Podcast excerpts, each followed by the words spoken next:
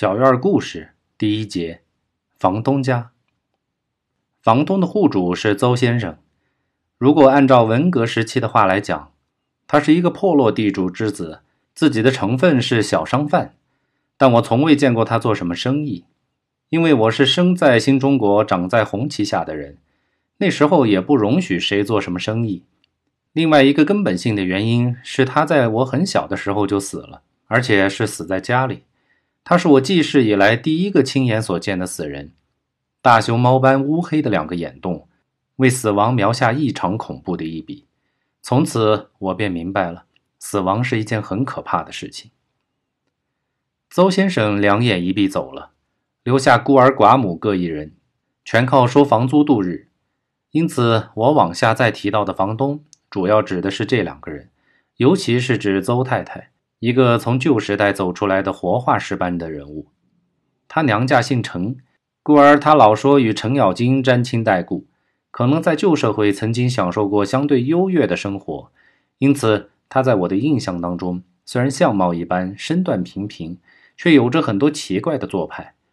他很像那种老式电影里国民党的官太太或者富家的阔小姐，平日里总是烟不离嘴，厚厚的嘴唇被烟熏得黑黑的。指甲又长又尖，指头却又粗又黄，说话阴阳怪气的，随时都想显阔，可需要出钱的时候，总是第一个哭穷。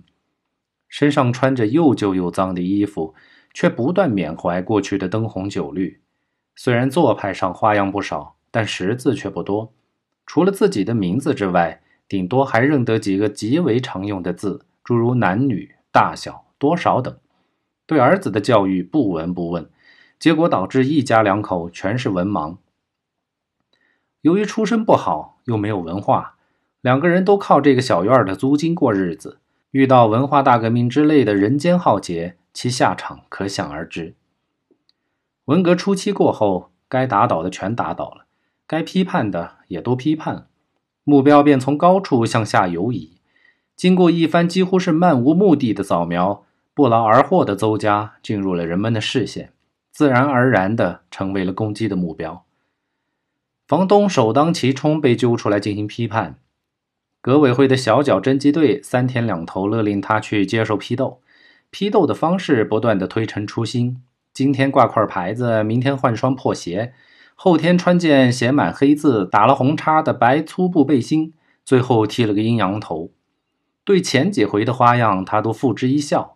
剃成阴阳头，他就受不了了，千方百计的找东西来包头，但对方不同意，于是，一场隐匿与暴露的斗争就上演了，而且越演越烈。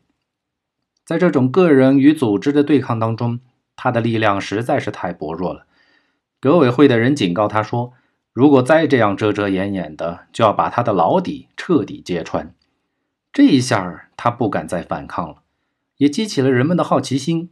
他还有什么神秘的老底？在那样的年代，人们很容易就得到了满意的答案。原来他曾经做过妓女。流言一旦传开，他就被彻底击垮，精神几乎崩溃，差点走上了自绝于党和人民的道路。他的儿子小刚自然而然地受到了不小的冲击。虽然不必陪斗，但在他被批斗期间，过惯了依靠母亲生活的小刚完全不知所措。一方面精神上无所寄托，一方面生活上流离失所。这个刚近二十岁的大小伙子不甘于成天四处漂泊，没有多久他就消失了，很长时间不见踪影。当文革到了白热化的程度时，武斗进入了中国的各个城市。一开始用的是冷兵器，诸如红缨枪、大刀、宝剑等等，后来就发展到现代武器了。各式各样的枪支弹药成为了主角，各种类型的革命组织也分了派别。经过一段时间的大浪淘沙，这些组织基本上分为了两大派别，然后双方之间就利用这些武器进行互斗。我对武器的认知几乎就是在这段时间完成的，主要是听声音，例如声音很大，一枪响两声的是三八大盖，这种枪的后坐力特别大，枪声很像八贡。每枪都像在骂杂种，又清脆又小声的是五四手枪，很胆怯的啪。马克西姆机关枪则发出很像是在水桶里的长串闷响，咚咚咚。我们小院上方刚好是两大派互相对射的最佳位置，天天听他们打枪，耳朵都快听出老茧了。刚开始挺害怕，担心枪口突然向下打到小院来，但从来没有发生过这样的事情。久而久之，也就习惯了。不过，听枪声和看真刀实枪毕竟是两回事儿。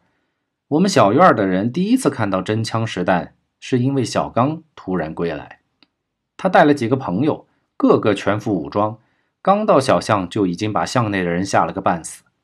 在进到巷底的小院，就几乎惊天动地了。全院的人都怔在那里，不敢擅动，直到看清来人，才转惊为喜。房东本已心如死灰，形容枯槁。突然看见儿子归来，且是这般的八面威风，差点没把灵魂吸出窍去。原来小刚离家出走之后，一脸茫然，不知道自己该向何处去。正踌躇时，一队武斗的人员立马吸引了他的目光。这些人好威风啊，一个个踌躇满志，意气风发。他不知不觉就跟上了这支队伍，就像当年很多人参加红军和八路军的故事一样。他一旦跟上去，就再也不想离开。作为一个年轻力壮的小伙子，他的青春活力和战斗激情也吸引了队长。就这样，他参加了令他兴奋不已的革命队伍，成为了光荣的造反派和文工武卫队的一员。待他回家之日，俨然还有点衣锦还乡的味道，因为其实他已经身经百战，不仅嘴上留了胡子，腿上带了枪伤。而且还当上了一个不大不小的官儿，中队长。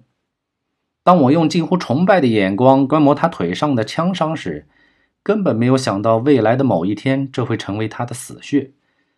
当他雄赳赳、气昂昂地扛着枪，跟着工人武装队伍一路向西，直奔国境线而去的时候，他也没有想到，这竟会是他的不归路。他被作为反革命武装暴乱分子而逮捕。后经审判，认定他积极参与武斗，镇压过革命造反派，实属罪大恶极，不杀不足以平民愤，而被枪决。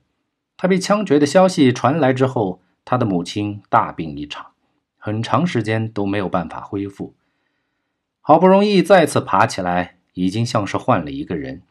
他有气无力地央求各位租户改租为典，或干脆一次性买断。每户都多少凑点钱给他，他要离开这个伤心之地。至于将来的事，以后再说。